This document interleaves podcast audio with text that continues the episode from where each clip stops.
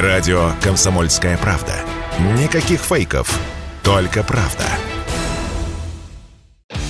Дорожающий лизинг автомобилей, рост цен на ОСАГО, запчасти и сами машины, плюс падение спроса на услуги такси. В новых экономических реалиях не просто всем, в том числе и отрасли таксоперевозок. Цены на поездки не растут, зато затраты перевозчиков многократно. Так, стоимость лизинга на одну машину у одной из компаний еще недавно составляла около 80 тысяч рублей, теперь 96 тысяч, пишет РБК. И это по уже заключенным договорам. Как выглядит ситуация глазами таксиста, Радио КП рассказал Олег Амосов, председатель общественного движения «Форум такси».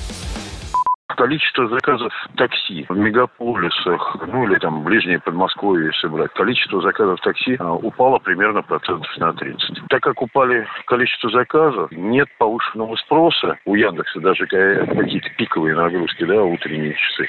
И, соответственно, цены, стоимость поездки тоже упали примерно процентов на 30. При этом автомобили подорожали где-то на 50%, подорожали запчасти и подорожало обслуживание. По ряду позиций запчасти подорожали на 500-700%.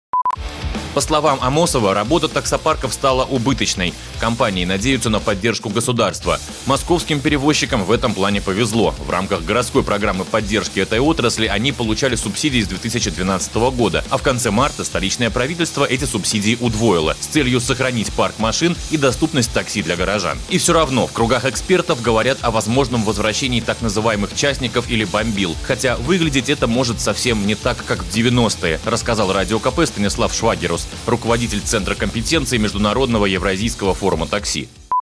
И можно прогнозировать, конечно, как один из вариантов развития событий, появление маленьких э, сервисов, типа как э, мини-такси, э, мини-кэбы в Лондоне. Такое же такси, но без всяких разрешений, которое позволяет обычным гражданам, в принципе, обмениваться услугами. Подобное мы наблюдали в Казани, когда там пытались ввести QR-коды на весь общественный транспорт, и граждане между собой э, с помощью социальных сетей выстраивают такие вот мини-сервисы по доставке кого-то, что в условиях, конечно, необходимости получения дополнительных доходов гражданами и желания такое получать, это вполне возможное направление развития.